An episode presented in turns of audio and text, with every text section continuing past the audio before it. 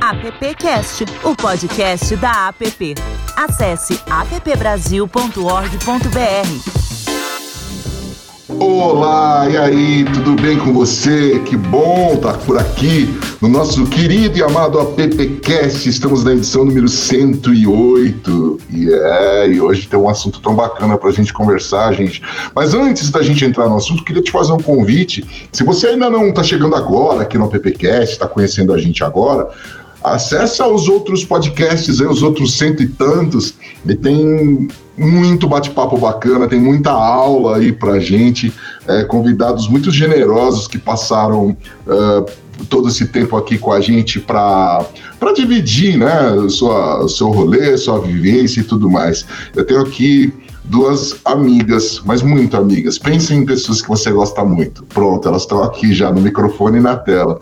Tudo bem, Martinha? Gutiardi? Tudo ótimo, meu amigo. Hoje o dia tá lindo, amanheceu maravilhoso e eu tô muito feliz por estar aqui. Nossa, a semana começou assim, ensolarada, mesmo chovendo, mesmo chovendo, começou ensolarada. Dentro de mim é só o sol que brilha. Lina Moreira, tudo bom, Lina? Tudo bem, Lupe? Tudo bem, Marta? Hoje realmente o dia está muito especial, né? Eu acho que tem muito a ver também com o tema que nós temos, né, Lupe? Oh, aliás, vamos direto para ele, porque é, para falar de diversidade no dia a dia, é preciso se perguntar o quanto é diverso o conteúdo que você tem acesso para se informar. Hoje contamos com inúmeros projetos jornalísticos que oferecem outras narrativas sobre um mesmo tema, principalmente quando falamos sobre a população negra. Negro é notícia ou negro faz a notícia? No nosso encontro de hoje, temos a oportunidade de conversar com a sócia de um dos projetos jornalísticos pretos, referência do país, a agência de notícia Alma Preta, ou a Marta. Eu já apresentei aqui, eu já dei um spoilerão Daí eu vou pedir para você tocar agora aí, para você apresentá-la, pedir para ela vir para a tela, para a gente conversar e saber da história. Porque a gente a gente a gente estava fazendo podcast antes de começar a gravar, né? Aí alguém lembrou, gente, vamos gravar, porque a conversa está rolando. Ó, eu, eu vou chamar, eu só queria fazer um spoilerzinho do currículo, porque Elaine Silva, eu gosto muito quando a pessoa se apresenta, mas eu tenho muito receio que você esqueça alguma coisa, amiga, porque você faz muita coisa. Então, a Elaine, ela é sócia-diretora na agência, como você falou, na Alma Preta. Ela é cofundadora da Black Ed Network, é diretora financeira nas empresas Instituto Matizes, Festival Fala, Diversa, nós Mulheres da Periferia e também é consultora administrativa e financeira nas empresas Iniciativa Negra por um Direito sobre Drogas e ONG. Assim, eu, eu tive que subir a tela aqui para ficar falando, porque, porque não coube na tela.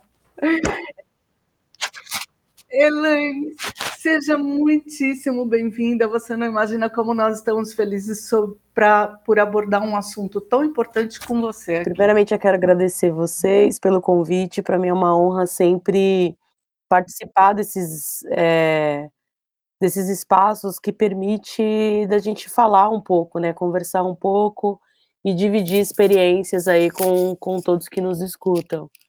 É, o que tem de novo nesse currículo é que eu sou é, diretora operacional da, da, da Enóis, né, a agência Enóis, e aí faz pouco tempo que eu é, ocupei aí essa cadeira. E tem outras coisas também, tem, é, sou uma das cofundadoras do Festival Fala, que é um dos festivais de jornalismo que esse ano aconteceu primeir, a, pela primeira vez de forma presencial, né? Porque os dois últimos anos foram de forma virtual, é, pela plataforma do SESC, e esse ano foi presencial em Salvador. E no ano que vem é, terá um, um, um, novo festival, né? Fala, uma nova versão, que vai ser em Pernambuco. Então a gente já está nos preparativos para fazer aí esse festival. E eu estou muito feliz, estou muito feliz de participar é, desse programa e estou super aberta e curiosa para saber é, sobre os próximos temas. Curioso estamos nós, viu, Nani? Lina? É, Elaine, primeiro já estou muito feliz, né, assim, nós temos uma mulher e uma mulher que cuida de dinheiro. Isso é muito importante nos dias de hoje e quando a gente fala principalmente na questão da negritude. Mas para quem está né, assistindo ou ouvindo esse podcast, Elaine, é importante a gente dar assim um, um pouquinho de história, né, sobre a agência Alma Preta e como você chegou lá. Você pode dar esse preview para os nossos é, é, para nossa audiência? Claro, com certeza. Primeiro que eu gosto muito de contar essa história do meu começo, né, do meu início, é... e quem despertou, né, primeiramente, assim, esse, essa coisa de trabalhar com veículos de mídia independente, foi as meninas do Nós Mulheres da Periferia, que eu trabalhava numa, numa nas, em organizações corporativas, é, dentro do ramo de publicidade e propaganda. Então, eu trabalhei no Grupo RBS, trabalhei na Vitrio, trabalhei em outras empresas, né, que eu gosto de citar. Em 2007, trabalhei no site Oba-Oba, Guia da Semana, que foi lá no início, né, quando a internet começou, que surgiu cupom de desconto, esses sites de compra coletiva como é, Desejo Mania, esses, entre outros, né, Peixe Urbano, na época. É, então eu comecei, eu acompanhei o início, né, de tudo, assim, desse ramo é, de internet e mais cyber, assim, da publicidade e propaganda. E elas é, me fizeram essa provocação, fizeram esse convite para eu administrar a empresa delas, cuidar aí do administrativo financeiro e da, é, da parte contábil.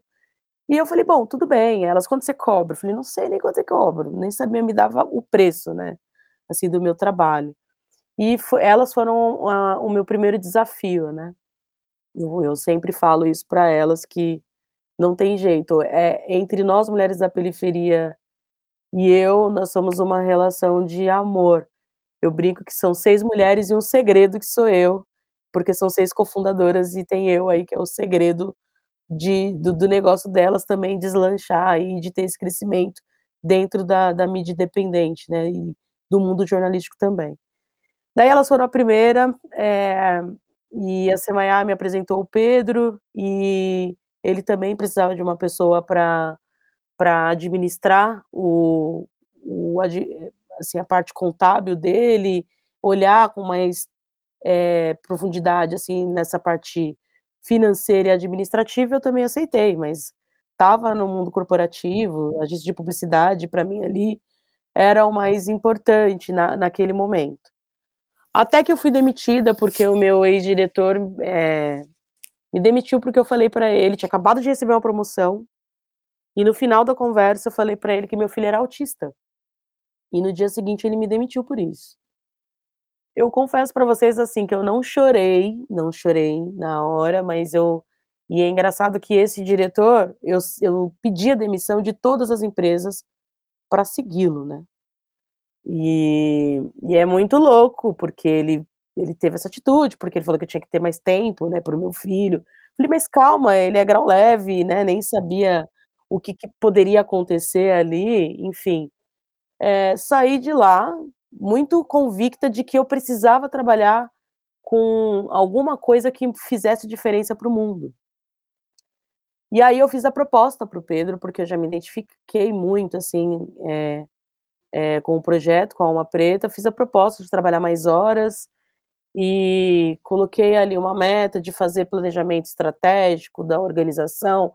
Acho que tudo que eu fiz para essas é, agências né, de publicidade e propaganda, eu, eu fiz no Alma Preta e nessas organizações que eu, que eu estou à frente hoje. E eu falei que eu nunca mais iria trabalhar para uma organização liderada por uma pessoa branca, e com todo respeito, mas é porque isso me feriu muito. Tem muitas pessoas brancas, antirracistas, que são parceiraços, assim. E, e isso me deu uma força, porque o Pedro me acolheu, e ali se fez um desafio, porque eu falei que eu tinha na época, 10 meses para fazer o Alma Preta alcançar um marco muito grande de contratar 15 pessoas, de aumentar a receita, de crescer, diversificar fontes de receita, e ali eu mergulhei. Né? E ali foi um propósito que eu fiz. Em quatro meses eu consegui é, assim, cumprir com o meu desafio. E ali eu entrei no quadro societário do Alma Preta, isso no finalzinho de 2018, no segundo semestre. Então, eu tenho orgulho de contar mesmo essa história, porque eu quero muito ser referência para as outras mulheres pretas, em especial, porque não é impossível. E dali começa a minha história de ser referência, de ser procurada por outras organizações, de fazer o Alma crescer, que na época tinha seis funcionários, hoje tem 39 é, colaboradores, a gente tem a nossa sede é em São Paulo, e a gente tem filial em Recife, Salvador, Brasília é, e Rio de Janeiro, estamos indo para Manaus agora, então, assim, eu tenho muito orgulho, muito orgulho, e vivo, respiro e vivo de... E, e vivo de mídia dependente, não só eu, como meus familiares, é, porque é isso, a gente já cresce com outro intuito, né? Quando a gente trabalha dentro de algo que trabalha por uma causa, né? Que, que pelo menos tenta ali fazer um diferencial, automaticamente você planta semente, né? Então, é, isso para mim é muito importante, não só dentro da Alma Preta, mas o Nós Mulheres da Periferia, na, né, na, nas meninas da Enóis, com o pessoal do, do Instituto Fala, né, da, da Fundação Fala, e entre outros aí que eu acho que a gente vai polarizando e mostrando para as pessoas que sim, a gente é capaz de crescer e de fazer a coisa acontecer de forma diferente. Uau! Nossa! Muito bom, muito bom. É, é muito importante a gente conseguir ver acho, e aí eu quero resgatar um pouco é, a fala do, do professor Juarez Xavier sobre a questão da gente crescer juntos, né? É, da, a importância da, do negro compreender que dentro da nossa lógica, na nossa história, a gente sempre vai em grupo para poder crescer, né? Foi no quilombamento que você já foi ali se conectando e e essa história tá o que eu cresci e fiz as pessoas crescerem juntos, esses negócios crescerem juntos. Uma maneira bem interessante de ver a visão do planejamento estratégico é, by tecnologia e inteligência negra. Hein? Precisamos de um podcast sobre, isso, hein? O que você acha, Marta? Vamos fazer. Eu estou com o meu microfone quietinho aqui, porque eu acabei de descobrir que estou com uma reforma ao lado. Olha que alegria. É.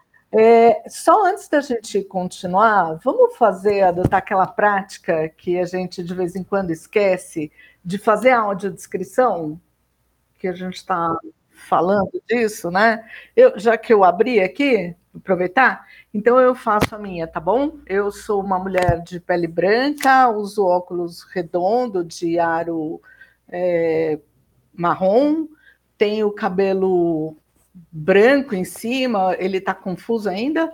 Tenho cabelo curto, uso franja, estou com uma blusa azul com lista branca sobre um fundo azul também. Bom, vamos lá. Eu sou uma mulher negra, eu tenho cabelo black, hoje eu armei bem, porque ele quer ficar aqui hoje mais armado. Eu estou usando um óculos de armação marrom, eu estou com uma blusa e, e um batom rosa, um pouco é, puxado por um, é, um rosa meio escuro. E o meu fundo de tela é a minha parede, que ela é branca. Olina, o cabelo fala assim: meu cabelo, minhas regras, você não manda em mim, né? É mais ou menos isso.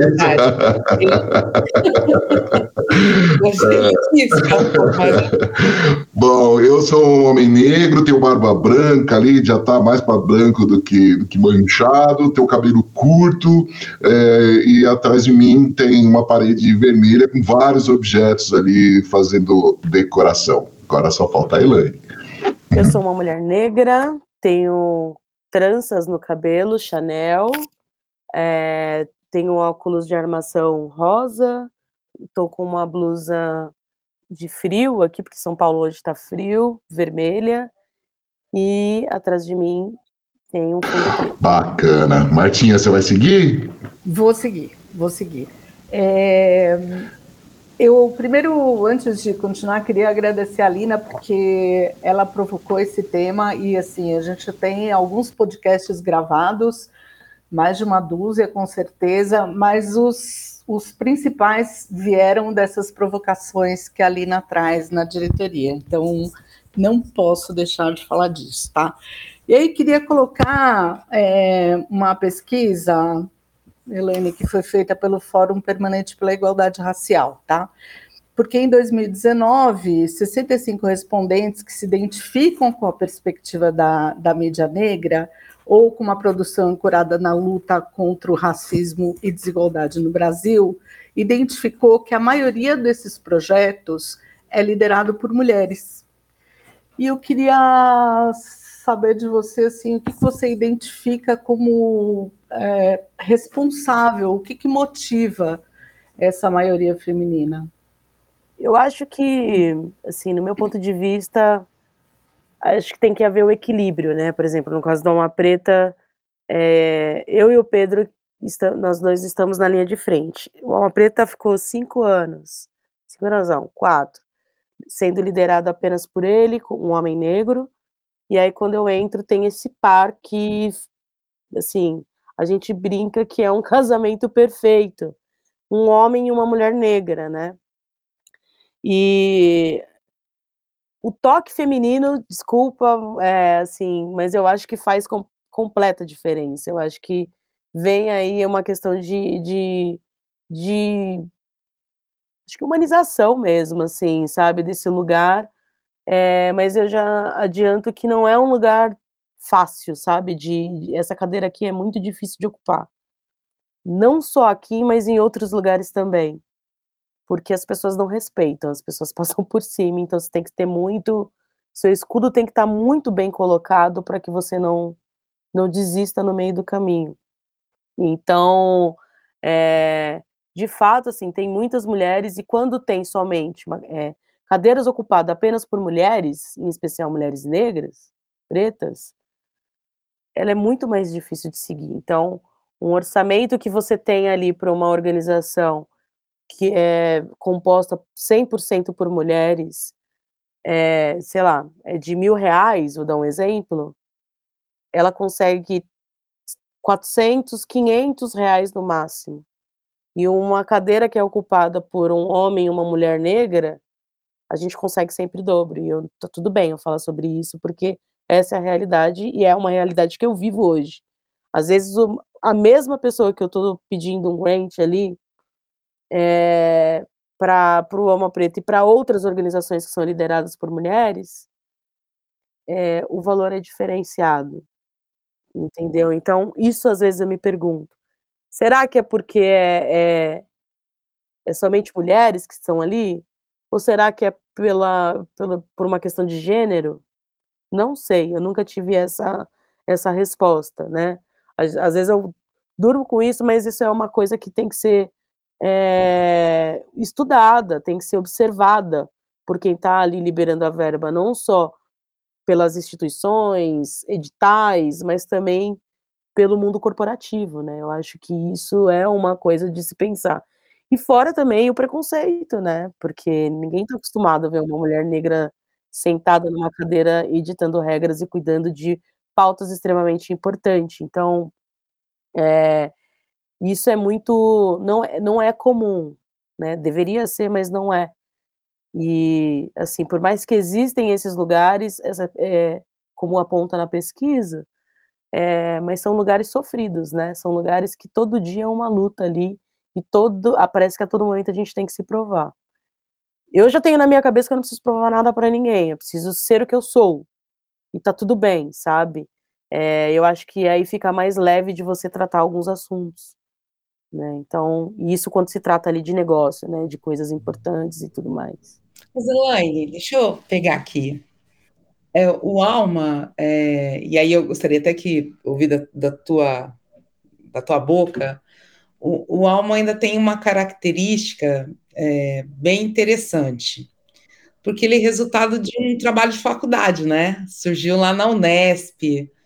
E eu queria ouvir de você quais fatores você acha que colaboraram para que em tão pouco tempo, comparado assim a outros projetos de mídia negra que a gente sabe que já existe há muitos tempos, que assim, é, é, contribuíram para caramba com a população negra, mas quais fatores você acha que contribuíram para ele conseguir ganhar tanta visibilidade e rapidamente se tornar uma referência também junto à população?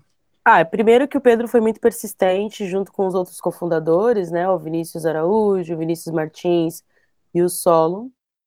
É, o Pedro foi o único que está desde o começo, o professor Juarez Xavier tem muito disso dentro da Alma Preta, tem muita, é, inclusive a casa tem muita referência do professor Juarez, é, muito do que a gente faz também, espelha muito é, esse projeto que nasceu de fato assim dentro da, de uma faculdade, mas a persistência do Pedro foi assim, eu acho que é, é muito exemplar e a gente tem que dar o crédito para quem tem que dar crédito de fato ali para aquele, porque ele de fato foi persistente, junto com os outros trabalhando de forma mais é, tímida, mas ele ele persistiu muito para que o Alma Preta é, é, crescesse, né?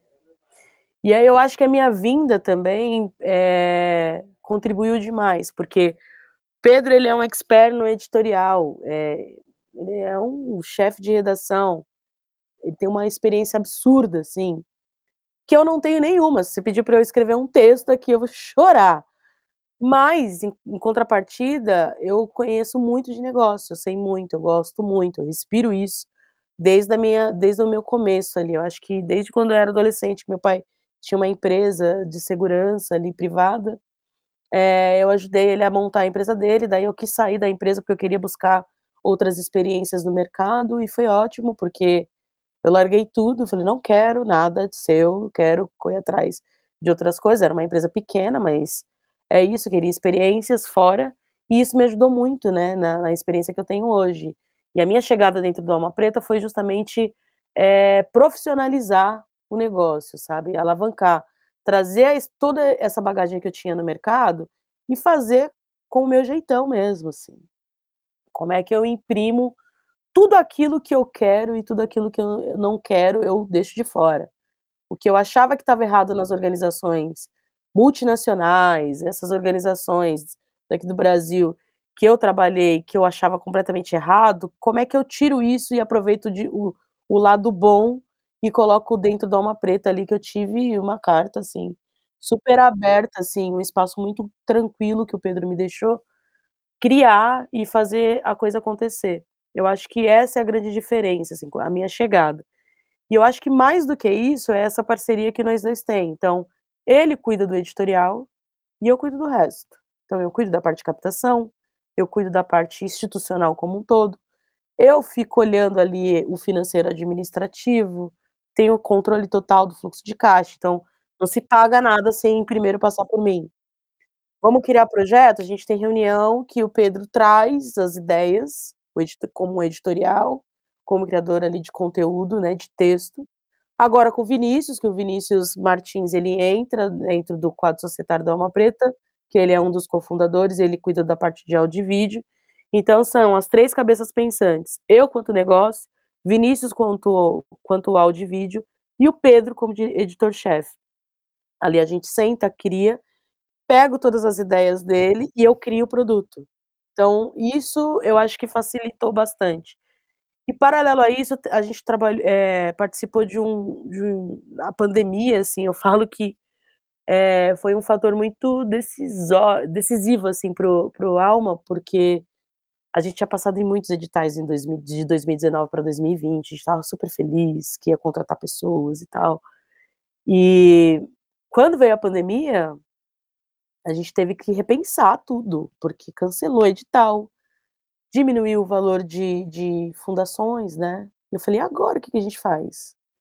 E aí, em 2020, rapidamente, eu e o Pedro, a gente conversou, o Pedro, eu vou pra rua, e eu morrendo de medo dele pegar Covid, eu peguei Covid em março, porque eu voltei de Brasília, é, fui numa conferência com, na CONAC, né, e eu peguei Covid, eu vim com Covid, foi logo no começo, fechou tudo em Brasília, eu não sabia, achava que não era nada, e fiquei muito mal, e o Pedro saindo pra rua, filmando, para tentar aumentar a audiência da Uma Preta, e ali nasce vários produtos é, dentro, da, é, dentro desse período pandêmico, que daí a gente começa a crescer rapidamente. Então, passamos no edital é, de auxílio emergencial do Facebook, e daí foi um grande edital, assim, que a gente passou na época, para a época, passamos num edital do Google, porque eu falei, pronto, furamos a bolha, porque a ideia era, até o final do ano, a gente ter contato com essas empresas maiores, né?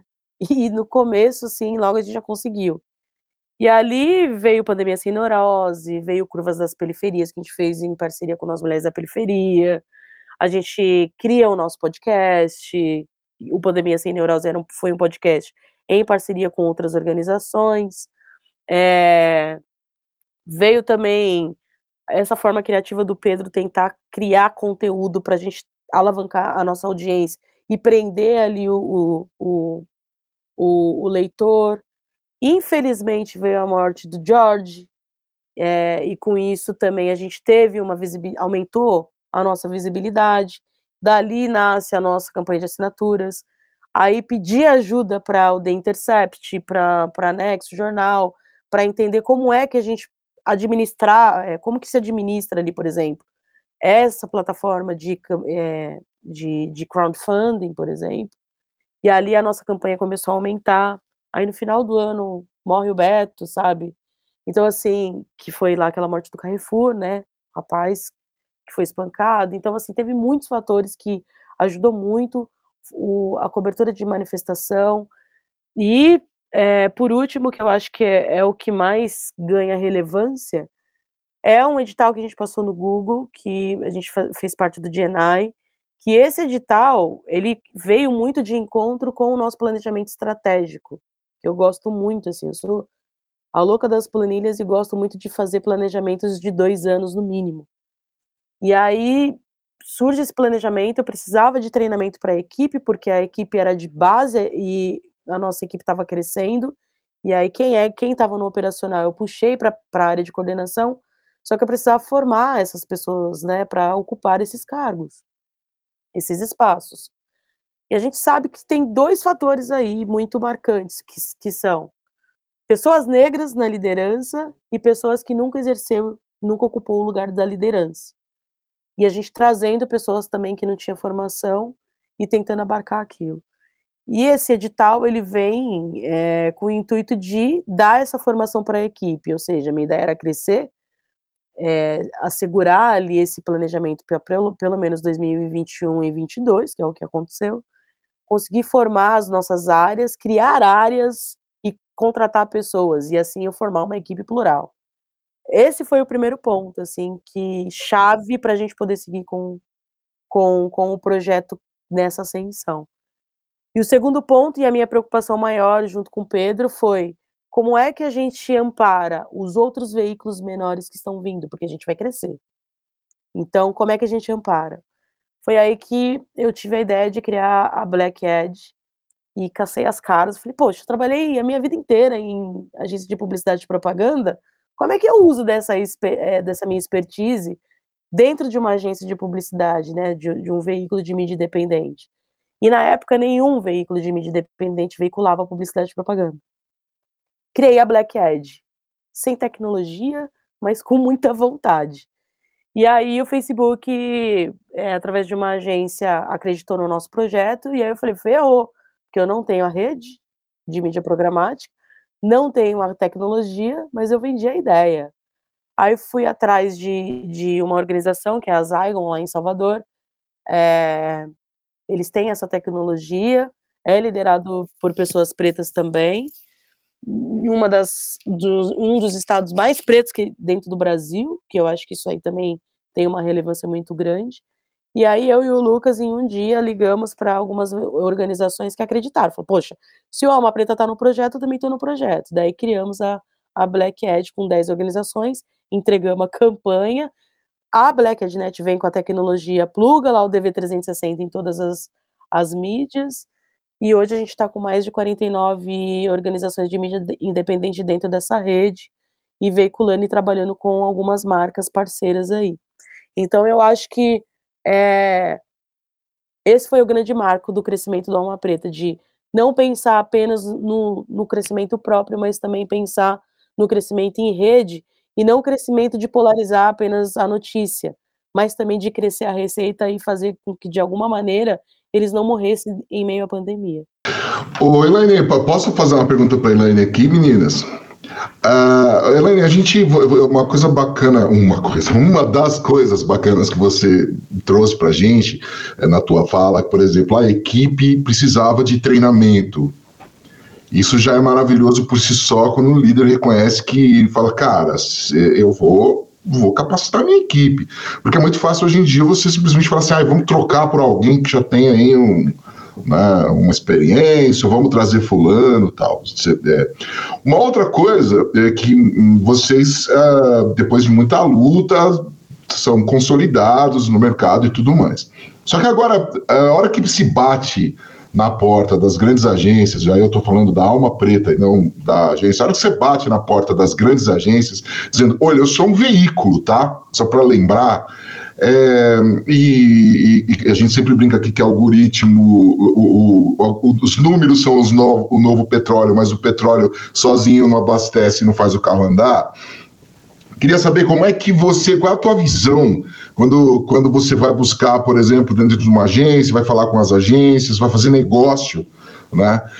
Como que as agências olham esse movimento, tanto do Alma Preta, já como veículo consolidado, mas esse movimento de vocês é, colocarem tantos veículos menores debaixo do guarda-chuva para poder fazer a roda girar? Primeiramente, assim, é, uma da, das nossas premissas aqui é capacitar jovens negros, tanto que a nossa equipe tem 98% de pessoas negras.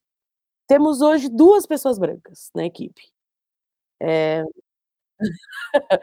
duas pessoas. E a gente tem como regra em cargo de liderança é, ser ocupado por pessoas negras. E tá tudo bem. É, a gente recebe muita crítica, mas é, são escolhas e eu acho que a gente está muito bem com relação a isso. Um outro ponto é que, é, por, por a grande maioria da equipe ser pessoas negras, a gente sabe que a gente precisa capacitar essas pessoas. Eu não tive condição financeira quando eu era é, na minha adolescência, até há pouco tempo, de fazer inglês. Eu comecei faz pouco tempo. E tá tudo bem por isso, sabe? Eu acho que nunca é tarde. O que a gente tem que fazer é correr atrás da formação. E hoje, um, é, assim, pensando em cap captação de recurso, é, hoje boa parte assim das minhas conversas é, são com organizações que cedem ali alguns cursos para capacitar minha equipe. Então, por exemplo, minha equipe de áudio e vídeo é, tem alguns cursos que a gente paga, que eu incluo o valor de determinados cursos dentro de alguns projetos específicos e editais, mas tem outros que, que eu consigo também através de grandes empresas. Google, Meta, contribui muito para isso. Então, a, a, gente vai, passamos agora no edital da Play9, que é do Felipe Neto, que eles vão ajudar a gente a aumentar a nossa audiência e vai capacitar todos, toda a nossa equipe de áudio e vídeo. Como eu falei para vocês no começo, a gente passou também num, num edital do YouTube que possibilitou, por exemplo, a gente criar o nosso estúdio de áudio e vídeo. Hoje, os equipamentos que a gente tem dentro do estúdio, inclusive eu estou dentro dele aqui. O estúdio que a gente tem hoje é, tem a mesma capacidade que uma TV Cultura e um SBT. Então, assim, lógico que não foi da noite para o dia, mas a gente, te, eu particularmente, junto com o Pedro, a gente criou estratégias para a gente alcançar e chegar nisso. Como é que a gente faz o nosso sonho sair do papel? Sabe? É impossível? Não, furamos uma bolinha aqui, então vamos entrar aqui. E, e, hoje todo mundo, praticamente, de todas as áreas, fazem curso, participa de workshops, palestras, então a gente é muito bem-vindo, eu nunca digo não. E todo convite que eu faço, eu tento colocar pelo menos um da equipe para se capacitar.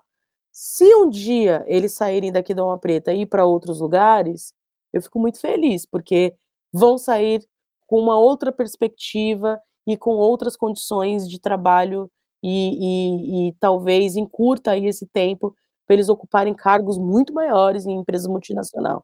Apesar de que, assim, a, a gente não se considera como uma organização pequena, né, eu falo, por mais que, é assim, não é uma, não temos o tamanho de uma mídia convencional, mas a gente está trabalhando para que isso um dia venha acontecer.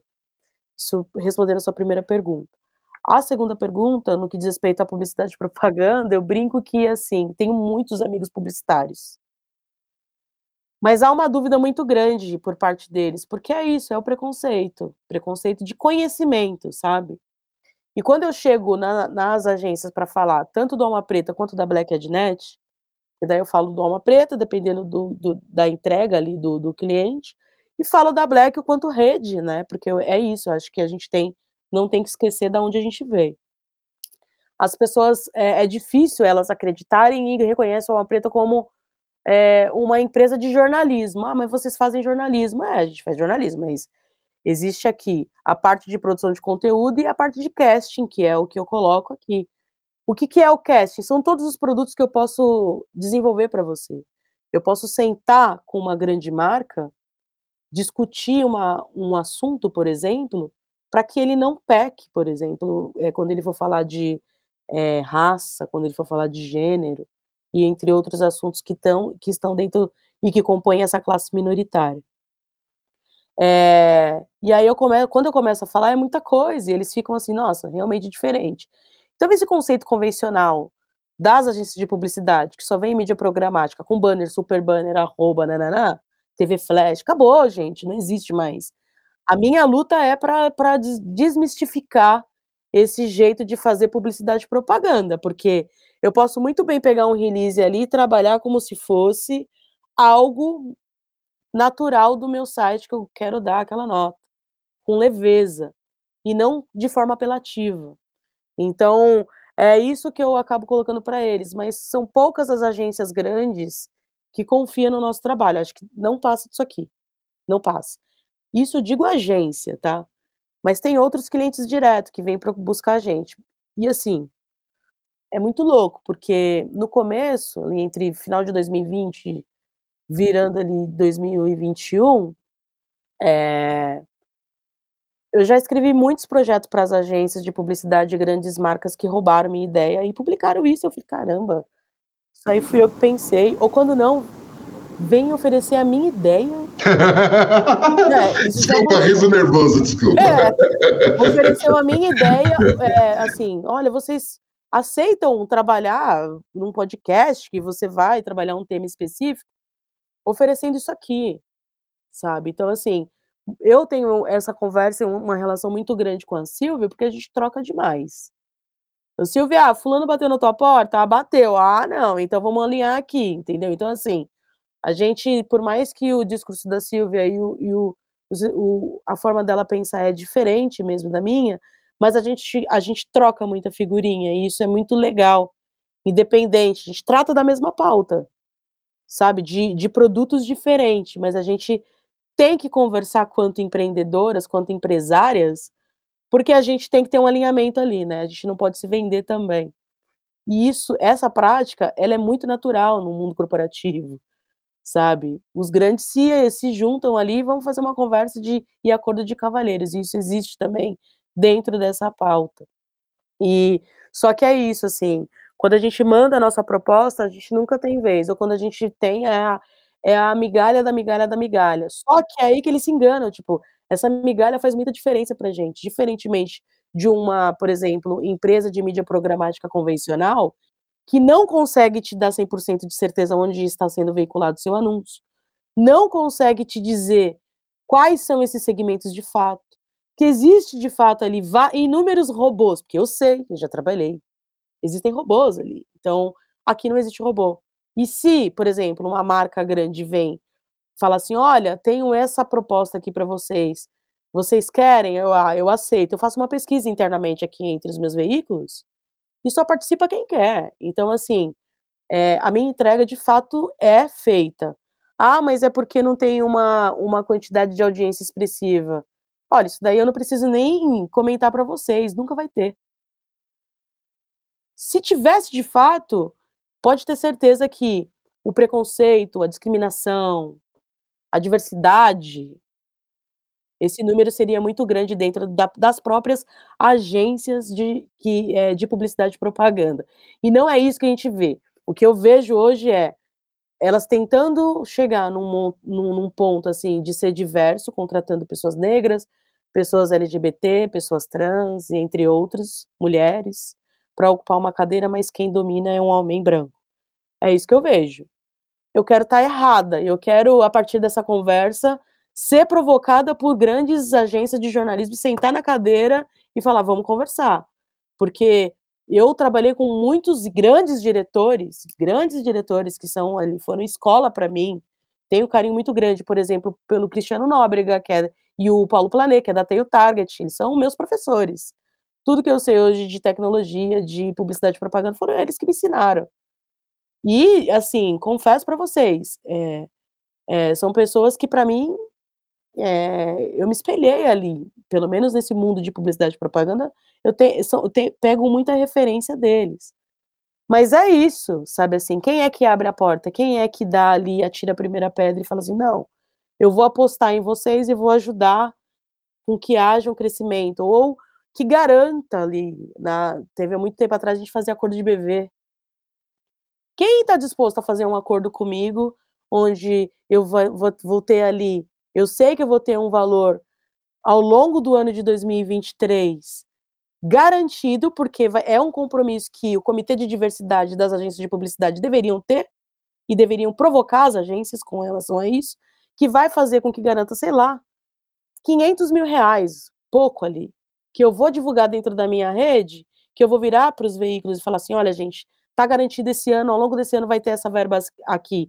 Eles possam se capacitar, assim como uma alma preta se capacita, possam crescer é, a segurança, por exemplo, de, entre tecnologia, aumentar o seu time de TI, que isso é muito caro para os veículos de mídia independente, e eu cresça cada vez mais a minha audiência.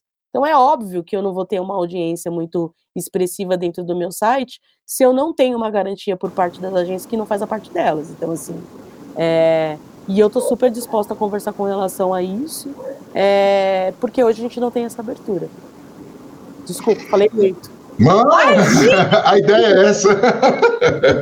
Você chegou onde tem um papo lá no comitê que a gente fala muito. A gente tem que começar a subir a régua dessa conversa de diversidade dentro da publicidade. Não é mais uma Não é um favor, de... né, Lina? Não é um favor. Ai, nós estamos aqui, dá atenção pra gente, por favor, né? Não é isso. Não é um favor. Ah, ah, negócio. De onde efetivamente a gente vai conseguir ter estrutura e, e para mais agências negras, mais negócios negros dentro do sistema publicitário. A gente está alinhadíssimo, Elaine, é por aí mesmo. E, e a gente quer até aproveitar já que você trouxe provocação, e você falou do caso do George Floyd, que teve manifestações, promessas de maior investimento, pelo menos nos Estados Unidos, investimento de grandes marcas nos, na mídia negra, e, e saber de você o quanto isso eh, também impactou aqui, o quanto você sabe dessas promessas foram cumpridas na mídia negra americana e o quanto marcas que fizeram alguma coisa lá também fizeram aqui. Sinceramente falando, foram poucas.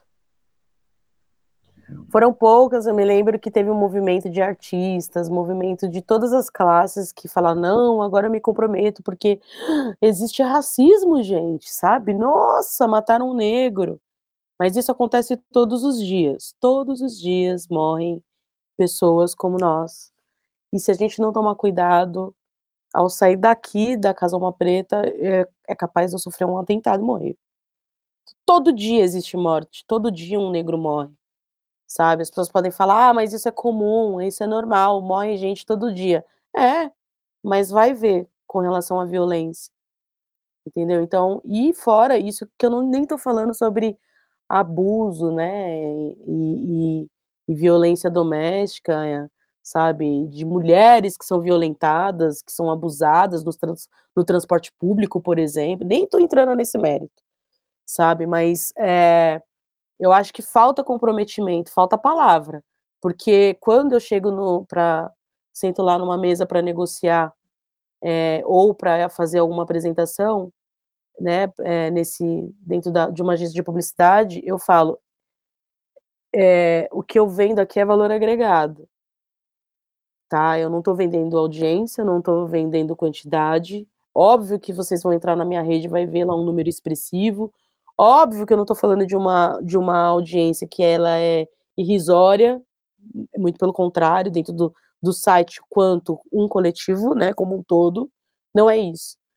Mas é muito mais vantajoso você me ter dentro da sua carteira de veículos do que eu te ter na minha. Porque eu tô aqui. Entendeu? É justamente por isso que eu não quero viver apenas de uma fonte de receita. É justamente por isso que eu tô aqui para pensar e ajudar esses veículos a entender que eu não tenho que depender apenas de uma única fonte de receita. Entendeu? Então, isso é pensar de forma plural. Isso é pensar diverso dentro da captação de recursos. Então, uma vez que eu não penso somente nisso, obviamente que a gente sabe que a maior fatia do mundo corporativo está na publicidade e propaganda, mas não é sobre isso, sabe? Não é sobre isso.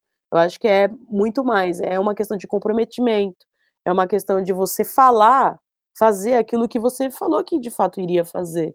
Agora não adianta chegar no mês de novembro, chegar no mês de julho, você vinha ali com uns valores expressivos, sabe, assim, de ah, eu tenho aqui 100 mil reais para você entregar 5 milhões de impressões, esquece, gente. Não, no mês, novembro, não dá, sabe, assim, eu acho que aí é uma questão de é só afirmar e chega e fala assim: ah, então, tá vendo? Ó, eu dei, mas eles não entregaram.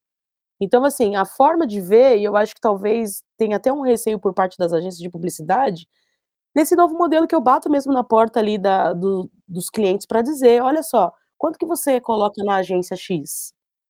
Ah, não sei quantos bilhões. Legal. Me dá 0,0000001% em um ano. Vamos ver quem é que vai te dar mais retorno? Sabe? Então, assim, eu acho que está muito mais no comprometimento das marcas, no comprometimento das agências, de fato, do que é a vontade da gente trabalhar. Porque existe, sim, pessoas, é, e pessoas negras, assim como eu, mulheres, que, que querem e que sabem fazer o negócio girar e fazer a coisa acontecer. Entendeu? Não tem uma entrega que não foi impecável nossa aqui. Não tem. Sabe? Então, assim, se for para pensar, a gente pode pensar junto dentro de uma mesa. Se for para ajudar as agências de publicidade a criarem comitês de diversidade, gente, a gente está super à disposição. Só que eu vou te falar, eu não trabalho mais de graça. Sabe? Porque chega, né? Não dá. Eu acho que hoje para gente, assim como um vice-presidente de uma empresa de capital aberto, é, tempo é dinheiro, para mim também é sabe? E eu quero muito um dia chegar falando, nossa, tem uma organização que existem conselheiros, a mesa é 80% de pessoas negras dentro daquela mesa, o presidente é negro, sabe? Um dia eu quero presenciar isso. É óbvio que é muito difícil isso acontecer, inclusive dentro de uma agência de publicidade. Sabe? Não adianta você ter um tema ali, que ah, a agência é liderada por pessoas pretas e tem pessoas pretas, sendo que quando a gente bate na porta a gente não tem retorno, sabe? Então, aí não faz sentido nenhum. É, é para os seus até que ponto, sabe? Assim, até, até que ponto você certifica que, de fato, um comitê de diversidade dentro da sua organização está fazendo a diferença dentro daquela agência, porque existe um número X de veículos pretos que a verba que a gente capta ali, né, o nosso orçamento, 5% desse orçamento vai para essas organizações. Não, quando eu bato é sempre as mesmas figurinhas carimbadas, sabe? É os famosos, é os top 5, top 10 famosos literários que vai falar ali, e ninguém sabe quem é Elaine Silva, ninguém sabe quem é Pedro Borges, ninguém sabe quem é uma preta. Aliás, até sabem, mas não querem, porque senão não vai dar para eu dar ali pro QI, entendeu? Então, eu, eu fiquei pensando, né? A gente aqui, Helena, a gente sempre tem esse cuidado muito de também olhar da porta para dentro, né? Porque aqui é uma associação dos profissionais de propaganda. Daí eu queria saber, assim, é, como você como você entende que os publicitários olham é, os, os, profissionais. Não estou falando da não tô falando da agência como instituição, entendeu? Estou falando dos profissionais de propaganda. Assim, se você acha que vocês têm mais aderência com uma moçada, né? se os profissionais que são mais maduros, se eles enxergam vocês com o potencial que vocês têm, porque você falou de um negócio que é bastante sério, assim, que é um novo modelo de negócio, né? E é um novo modelo de negócio que tem uma visão de futuro muito clara. Né? Vocês crescem em rede e o crescimento em rede, sei lá, talvez eu tenha um jeito poliana de ser, mas eu não consigo imaginar outra maneira. Né? Então, e ainda assim, a gente sempre fala disso como um modelo disruptivo, incrivelmente, né? E não deveria ser. Então eu queria, eu queria saber como é que você é, vê a maneira como os profissionais veem vocês. Primeiro que dificilmente a gente tem acesso. Então, por exemplo, quem vem de publicidade aqui é eu e o Wagner. O Wagner fica em Salvador. É, percebe, né, que é sempre um casal, homem e mulher, homem e mulher, para a gente furar essa bolha, né, do, do conservadorismo, é, que ainda existe muito. Mas é muito difícil você ter acesso às pessoas. Geralmente é uma, é uma moçada. É, nas agências que a gente tem acesso, é, geralmente é porque é por muita insistência, ou, ah, a gente não consegue falar porque a gente está em uma reunião, a gente está em plano de mídia, então a gente, eles dão preferência, que isso acontece muito dentro da agência, naqueles veículos que eles sabem que vai, vai fazer aquela entrega. Porque não pode dar under, né, gente? Não pode dar under. Deu under, ferrou. Né? Essa é, a, é, a, é, a, é o palavreado dentro do, desse mundo publicidade, publicitário. E aí, se o mídia escolhe uma agência que não é, apresenta o resultado esperado, Acabou. E geralmente quem faz essa escolha são os estagiários. Eu estou mentindo? Então é isso, assim, a responsabilidade maior tá nos estagiários, para vocês verem como que eu sei como é que funciona o circuito de uma agência. Então, é, respondendo sua pergunta, não temos acesso, nem por eles e nem pela instituição. Por quê? Porque a instituição cobra deles o quê? Resultado. Geralmente é 10, 12 horas que eles trabalham, é surreal. Eu não quero mais trabalhar em agência de publicidade, desculpa. Sabe assim, é, é surreal. Mas é por isso, porque eles não têm esse tempo, eles precisam decidir tudo é, muito rápido, porque precisa pegar todas as propostas, montar uma apresentação que vai ser vendida para o cliente, e geralmente ele fala, ah, o cliente não aprovou. Óbvio, o cliente não aprovou porque você não vendeu bem a minha, a minha proposta, porque deixa eu vender para o cliente para ver se ele não vai aceitar a minha proposta, entendeu? Então, às vezes, e eu, eu, eu, eu entendo que não é nem culpa deles, é porque é muito corrido. E, e, por exemplo, Novembro Negro, esse mês de novembro, eles estão apresentando a proposta essa semana. Aliás, de semana passada até ontem, praticamente. Para as campanhas rodarem agora e pegar a primeira semana de dezembro. Então é tudo muito corrido a vida do, do, do publicitário. E eu não coloco a culpa neles. Só que eu acho sim que tem que ter um esforço por parte deles também, sabe? De desconstruir o que é padrão, sabe? Eu acho que o padrão publicitário atrapalha muito também a apresentar um novo. E que talvez seria até interessante é, é, mandar essa ideia, por exemplo, para o próprio cliente. Olha, desse valor aqui que vocês colocaram, eu, é, tantos por cento vai aqui para uma por mídias novas e que está dentro do campo de diversidade. Até para que ele seja diverso nas entregas que ele, que ele vai fazer da campanha publicitária do próprio cliente, entendeu? Então, assim, eu acho que às vezes são caminhos que quem está ali como diretor de mídia, o trabalho é deles, não é de quem está na ponta, não. De quem está ali fazendo uma reunião e outra e fazendo, olhando o WhatsApp aqui para responder para cobrando peças, cobrando isso, aquilo, outro não são eles, sabe? É, é uma conversa entre a, é, o que está sendo feito efetivamente diversidade dentro das empresas, esse o que, que eles estão chamando de diversidade, o que eles estão chamando de comitê de diversidade, e com os seus fornecedores, que no caso são as agências. Exato. Dizer, é, é, os dois mundos precisam se encontrar em algum lugar para a gente ter ali um, uma mudança desse padrão, ou melhor, estabelecer um novo padrão, né? Exato. Porque todo mundo está muito ainda pegado. Mas para falar disso, e a gente não quer tomar muito seu tempo também, porque o loop nos corta, É... Ah, a culpa é minha. Eu sou o censor, viu, Helene? Eu sou o algoz, o algoz. Eu sou sempre, Lupi, sempre. Todo programa a mesma coisa. É você. Helene, já que a gente está falando sobre essa questão de padrão e o novo, vamos falar um pouquinho de futuro? A gente sabe que o futuro não existe, ele está sendo construído exatamente agora é, é, pelas nossas escolhas. Eu adorei isso que você falou.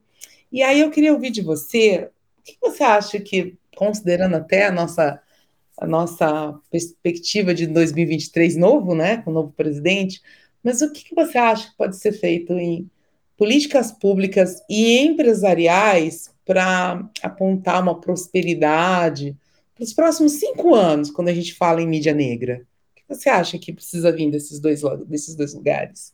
Primeiro é não ter medo do novo. Eu acho que esse é, esse é o primeiro ponto, assim. E, e abrir oportunidades, né, para a gente poder mostrar o nosso trabalho. Eu acho que aqui na Alma Preta a gente pensa muito, a gente está num processo de transformação muito grande. Esse ano eu falei para todo mundo, gente, esse ano a gente pode errar e acertar. A gente pode errar e acertar, tá, tá, ó, tá liberado a gente fazer isso. Óbvio, sempre com consciência. Mas é, a gente está desde o começo do ano nesse processo e nesse anseio, né, por conta de novo governo, por uma série de coisas que a gente não conseguia, é documentação, é isso, é aquilo, sabe? Tem N coisas, assim, que, que impedem e que bate muito de frente com, com, é, com as políticas públicas propriamente dito. A gente respira e denuncia o tempo inteiro, então acho que tema políticas públicas é uma coisa que o Pedro eu falo para ele que ele não dorme, sabe? Que ele fica ali o tempo inteiro é, correndo atrás de questões, a gente tentando avançar e cobrando isso do, do, do, do governo o tempo inteiro, né? Essas, esses posicionamentos. E fazendo não se esquecer também as coisas que se passaram, né? Então, morte de pessoas negras, como é que a gente pauta uma notícia com, com base né, é, né, nessas pautas raciais.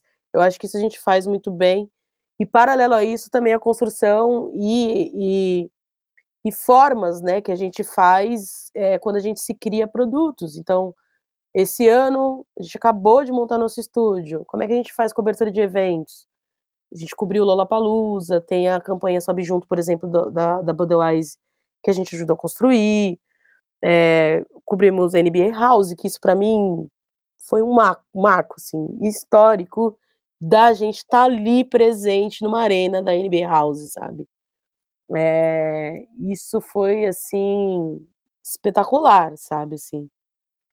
Pelo menos pra gente, que é do movimento negro, né, que assim, de alguma maneira, tem o que ele de militância. É, mesclar o que, que é militância e o que, que é, é mundo corporativo e cultura, pra gente isso fez muito, assim, fez muito sentido. É...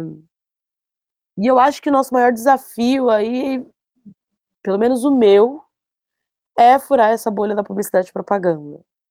É, é furar, a gente precisa furar. Eu não vou me cansar enquanto eu não conseguir, sabe? Eu sei que tá um trabalho de formiguinha, mas eu estou trabalhando mais para que isso aconteça. Esse ano a gente vai mais um ano é, para a COP27. É, e a gente tem muito orgulho disso, né, de ser uma mídia independente, indo né, para outros é, países, a gente vai para o Egito fazer essa cobertura. Lá a gente acaba criando produtos e formas também de captação de recursos, mas em especial, por exemplo, no caso da Black Edge, eu estou cada vez mais fazendo alianças com organizações grandes, consegui fazer um acordo muito legal com o Google, sabe, para que o Google pudesse é, disponibilizar ferramentas com um preço extremamente acessível para que a gente pudesse plugar dentro dos nossos veículos que não têm condições financeiras, em especial a rede do Nordeste, por exemplo. Então, assim, eu vou atrás é, e na medida que eu consigo uma coisa, eu acho que eu consigo subir degraus.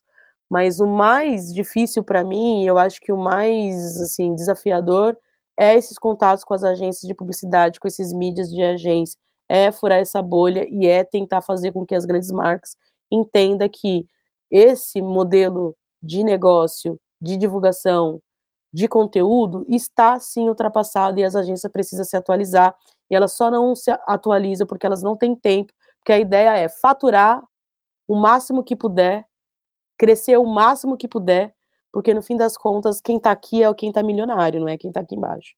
Quem está aqui embaixo operando e executando são os estagiários, guerreiros de sempre que está ali fazendo aquela entrega, enquanto aqui está ficando milionário, está vendendo ações, está vendendo parte da, das agências de publicidade e as marcas não sabem, só acham que entrega ali. Então, eu, eu quero deixar isso muito impresso, porque esse, para mim, acho que os próximos cinco anos eu quero voltar, pelo menos no final do ano que vem, com vocês nesse podcast aqui, fala assim, gente, o podcast deu resultado, consegui crescer a Black Ednet, minha rede tem três vezes mais o tamanho dela, e, vo e eh, vocês são fruto disso, porque a nossa parceria foi 10, sabe, assim, foi perfeita, porque eu consegui me conectar com mais é, agências, com mais mídias, com mais diretores de mídia, com mais é, marcas diretas que de fato acreditam no nosso trabalho, porque a gente está associado a vocês, entendeu? Então, eu acho que o grande desafio do mercado é entender que a gente existe e entender sim que a gente consegue entregar é, é, publicidade e propaganda dentro desse, desse mundo minoritário que existe não para cumprir protocolos dentro das organizações, e sim para fazer jus ao quanto que a periferia e a população negra consomem desses produtos, entendeu? Então, a gente é a maioria. E a gente tem que assumir que, de fato, a gente é a maioria, de fato, a gente consome. Independente de estar tá na periferia, independente de estar, tá, sei lá, no Morumbi da vida, independente de onde, nós somos a maioria. Então, se nós somos a maioria, por que não é, a gente também ser maioria no que diz respeito à captação de recursos dentro dessa bolha de publicidade e propaganda?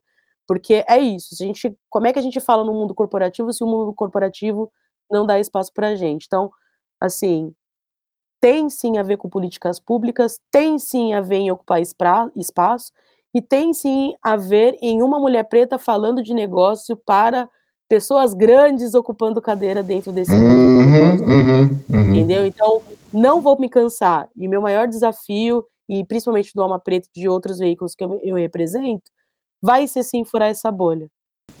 Tenho duas brincadeiras para fazer com você aqui, Elaine, antes da gente encerrar. A primeira, minha mãe, quando eu ficava muito orgulhoso de algo que eu fazia, ela olhava para mim e falava assim: mas, mas é metido, não? Então eu vou parafrasear a minha mãe e falar assim: Elaine, mas é metida, não?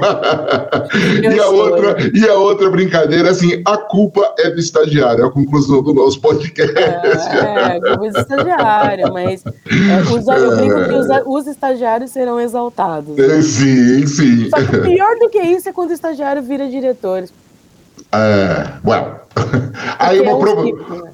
É, é, é, esse é um assunto para o próximo podcast. Elaine, muito obrigado pela tua generosidade, trazer, dividir com a gente tua experiência, trazer né, esses, esses temas tão bacanas é, provocados aí pela Lina, pela Marta. Lina, suas considerações finais. Eu tenho a agradecer, Elaine, por nos trazer aí uma meta, como o planejamento estratégico. Se o planejamento tiver uma meta, bonitinho, né? Objetivo e meta. O que eu quero, quanto eu quero e quando eu quero. Exato. A gente está junto, Elaine. Muito obrigada. Obrigada, Lupe. Obrigada, Marta, por mais um episódio. Imagina, Martinha. Também preciso agradecer muito, Elaine. Acho que você trouxe questões muito importantes para o nosso mercado. A gente tem muito que refletir, principalmente agir, né? E, Lina, Amiga, é um prazer estar com você nessa diretoria. Já falei todas as vezes, vou repetir mais. Eu aprendo demais com você. Lupe, parceiro, só alegria hoje, só felicidade. só alegria. Oh, a semana começou bem, começamos com a Elaine. Isso ainda é só terça-feira, gente. Tá bom? Muito obrigado para você que acompanhou o nosso podcast, mais uma edição do AppCast. Essa foi a edição de número 108. E se quiser saber mais sobre a app, o trabalho que faz a app e também o próprio Alma Preta, a no Alma Preta, Elaine, como é que a gente conversa lá no Alma Preta? Como é que a gente se conecta? Por favor. Vocês podem mandar um e-mail para mim diretamente, elaine.almapreta.com ou comercial.almapreta.com. É, estamos super à disposição, tem lá arroba Jornalismo no Instagram, é, temos o nosso site www.almapretajornalismo.com, é, aliás, apenas.com E tem nossa campanha de assinaturas também. É, a gente está com várias ações aí dentro da campanha. É, quem puder nos ajudar e fortalecer, a gente está super à disposição. Quero agradecer o espaço, primeiramente falando assim, foi muito rico para mim participar desse podcast. Acho que é a primeira vez que eu participo de um podcast e posso falar assim abertamente de todos os meus pontos de vista no que diz respeito à publicidade e propaganda. E fico à disposição sempre que vocês precisarem. É, tamo junto. E você que quer saber mais sobre a app, appbrasil.org.br, inclusive você lá tem informações sobre a nossa diretoria, sobre o que a app está fazendo e tudo que rolou esse ano. Foi um ano intenso e ainda não terminou. Vem aí o concurso de TCC. Beijo para todos, a gente se fala na próxima edição. Próxima terça-feira tá no ar. É isso aí. Beijo. AppCast, o podcast da app.